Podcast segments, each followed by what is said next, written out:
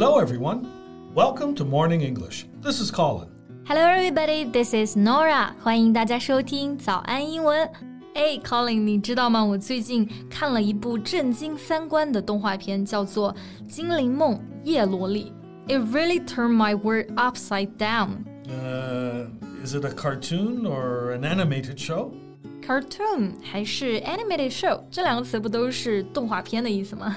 Well, there's a slight difference. We we think of cartoons being for children or babies, but an animated show can be made for adults or teenagers. 啊，OK，所以 cartoons 主要是指那些针对低幼龄儿童的，而 animated show or movies or pictures 这种就主要是成人向的动画啦。Yeah, exactly. Mm, so I guess the one I was talking about is a cartoon. It says it's for kids from 4 to 12. 不过这也是问题所在啊！这一部 cartoon 呢，就有很多不太适合小朋友观看的内容。I see.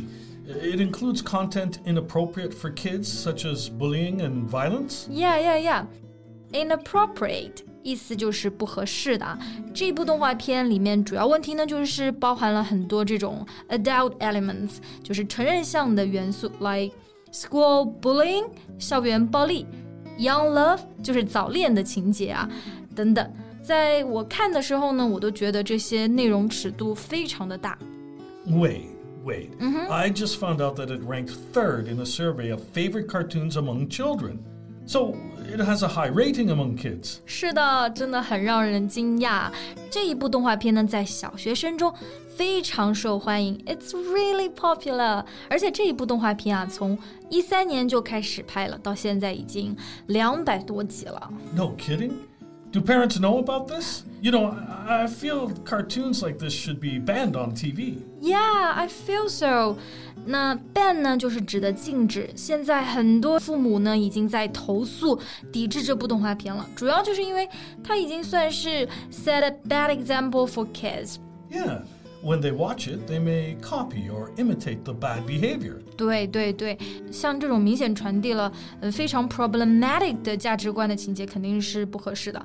不过我也在想一个问题啊。Which cartoons are appropriate for children to watch and which are not? Yeah, you know, parents all over the world have the same concerns. You know, a famous uh, example is um, the Disney movies. Disney movies? Yeah, yeah. Many of them are also questioned. 啊，迪士尼这样的大厂啊，他们在制作的动画片里面也是有一些被质疑的。嗯，So I think we can talk about this today，就和大家来聊一聊一些很有名但是被禁的一些动画片，以及他们被禁的理由。Sure, let's do it.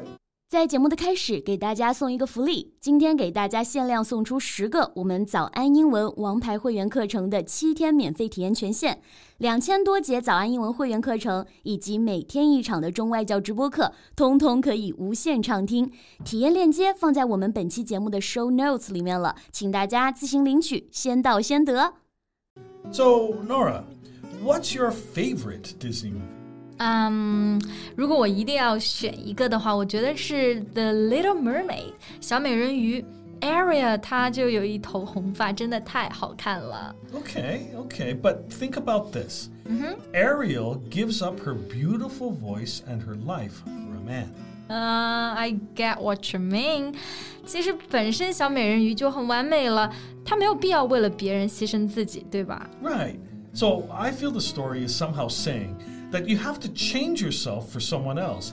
And your story is incomplete or imperfect without a man. 不过，其实我看这部动画片的时候，小时候没有想那么多。嗯，现在这样想，整个故事的确就没有那么 romantic. Yeah, and when you think of Cinderella and Snow White, they also send the wrong message that women need men to save them. 对啊，他们的确是等着王子来拯救他们。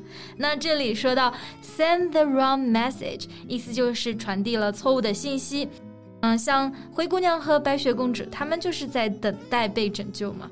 but actually, we should save ourselves. Well, exactly. That's my point. 嗯，不过其实我还是那样的感觉啊，就是我自己作为小朋友，我的关注点就在，Oh, those princes are just so smart and gorgeous. Well, yeah, that's also true. But Well, we can have different interpretations and focuses of one story. 我觉得这一点真的很对啊。